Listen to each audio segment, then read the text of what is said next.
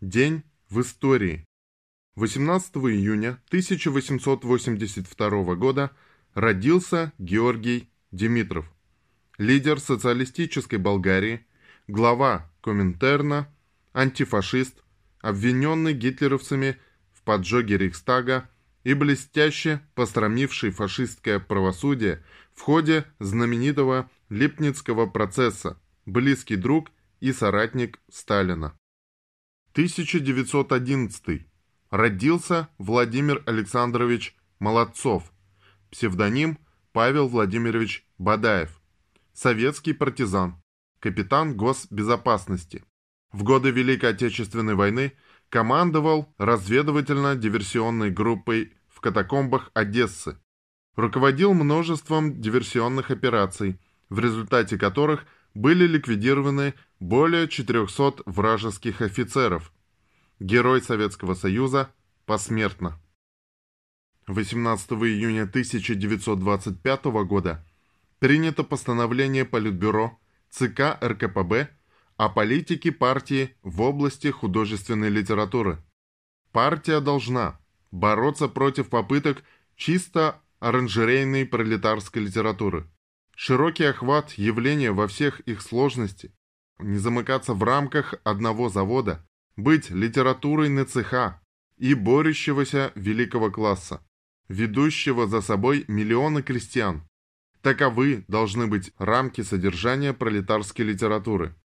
Коммунистическая критика, ни на минуту не сдавая позиции коммунизма, должна беспощадно бороться против контрреволюционных проявлений в литературе и в то же время обнаруживать величайший такт, осторожность, терпимость по отношению ко всем тем литературным прослойкам, которые могут пойти с пролетариатом и пойдут с ним.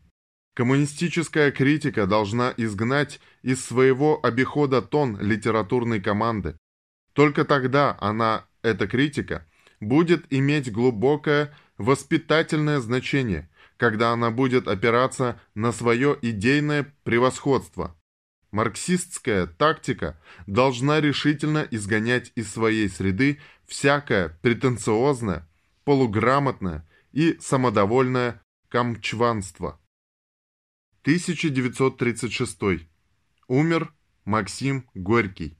Алексей Максимович Пешков. Великий русский советский писатель и общественный деятель. 1944.